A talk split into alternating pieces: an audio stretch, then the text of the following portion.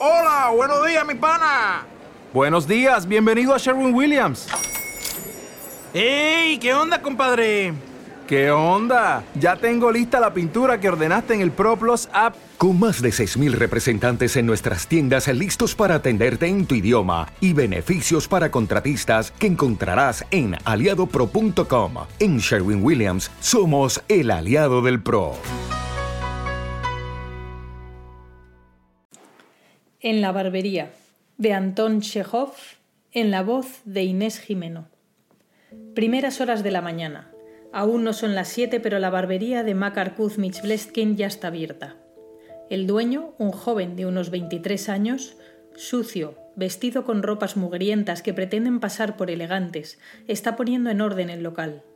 En realidad no tiene nada que limpiar, pero el trabajo le ha hecho sudar.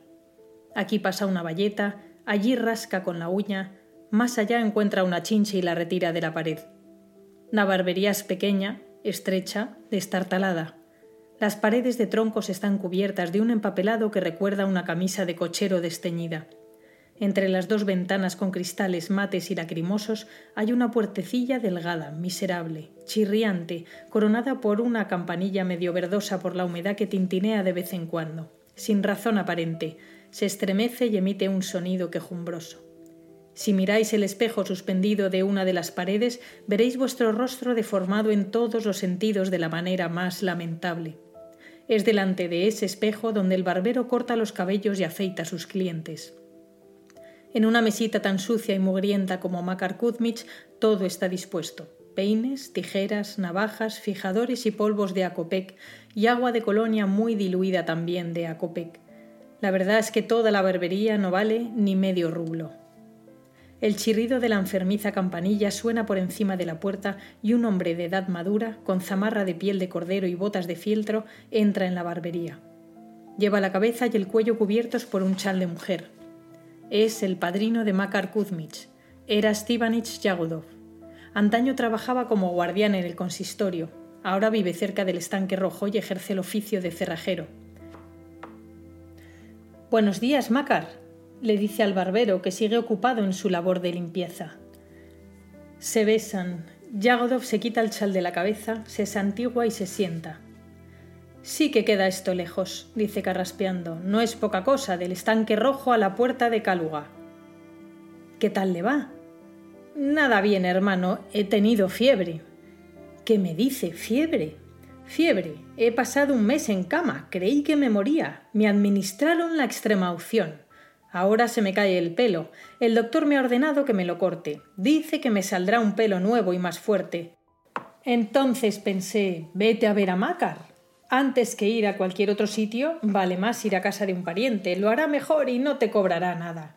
Queda un poco lejos, es verdad, pero ¿qué importa? Así te darás un paseo. No faltaría más, siéntese. Makar Kuzmich, chocando los talones, le señala una silla. Yagodov se sienta, se mira en el espejo y parece satisfecho con lo que ve. En el cristal aparece una jeta torcida, con labios de calmuco, una nariz ancha y chata y ojos en la frente.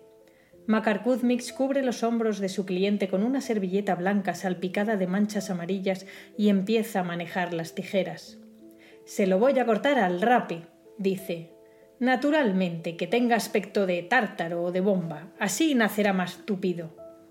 ¿Qué tal está la tía? Bien, hace poco asistió al parto de la mujer del comandante. Le dieron un rublo. Un rublo, nada menos. Agárrese la oreja. Ya lo hago. No me cortes, ten cuidado. ¡Ay, qué daño! Me tiras del pelo. No es nada, en nuestro oficio es imposible hacer las cosas de otra manera. ¿Y qué tal se encuentra Ana Erastovna? Mi hija, estupendamente. El miércoles de la semana pasada se prometió un matrimonio con Sheikin. ¿Por qué no viniste? El ruido de las tijeras se interrumpe. Makar Kuzmich deja caer los brazos y pregunta con terror. ¿Quién se ha prometido? Ana. ¿Cómo es posible? ¿Con quién? Con Prokofy Petrov Sheikin. Su tía trabaja como gobernanta en el callejón Zlaloutensky es una buena mujer. Naturalmente todos estamos muy contentos. Alabado sea Dios. La boda se celebrará dentro de una semana. Ven, nos correremos una juerga. Pero, pero, ¿qué me dice? pregunta Makar Kuzmich, pálido, sorprendido, encogiéndose de hombros. No puedo creerlo, es, es totalmente imposible. Si Ana Erastovna, eh, si yo, si yo albergaba sentimientos por ella, tenía intenciones. ¿Cómo ha ocurrido algo así? Pues ya lo ves, se han prometido, eso es todo. Es un buen hombre. El rostro de Makar Kudmich se cubre de un sudor frío, deja las tijeras en la mesa y empieza a frotarse la nariz con el puño. Tenía intenciones, dice. No es posible, Erastivanich. Yo estoy enamorado y le he ofrecido mi corazón. La tía había dado su consentimiento, siempre le he respetado como a un padre, siempre le corto el pelo gratis, siempre me he mostrado servicial con usted y, y cuando mi padre murió se quedó usted con el sofá y diez rublos en dinero que no me ha devuelto. ¿Se acuerda usted? ¿Cómo no voy a acordarme? Claro que me acuerdo, pero ¿qué clase de novio serías tú, Macar? No tienes dinero ni posición, te ocupas de un oficio insignificante. Y... ¿Y Sheikin es rico?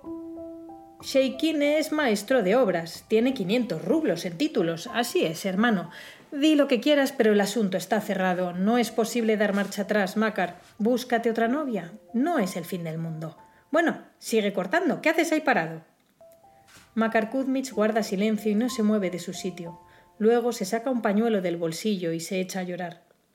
Bueno, basta, le consuela Erastivanich. Déjalo ya. Sollozas como una mujer.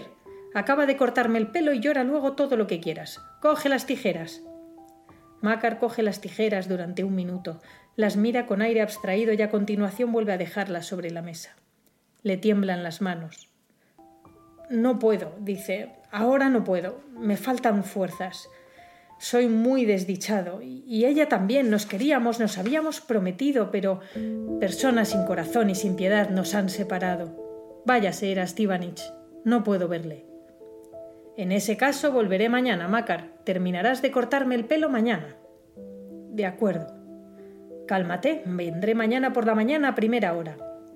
Con la mitad de la cabeza pelada al rape, era Stivanich parece un presidiario. Le resulta molesto irse con esa pinta, pero no hay nada que hacer. Se envuelve la cabeza y el cuello con el chal y sale. Una vez solo, Zumich se sienta y sigue llorando en silencio.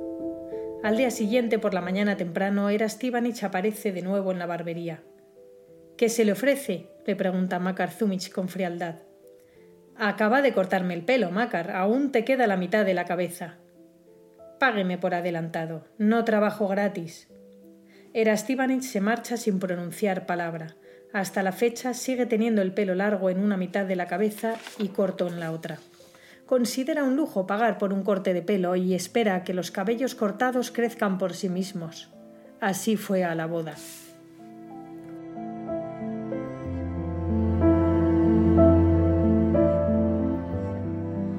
Has escuchado El Salón Literario, un podcast de Inés Jimeno.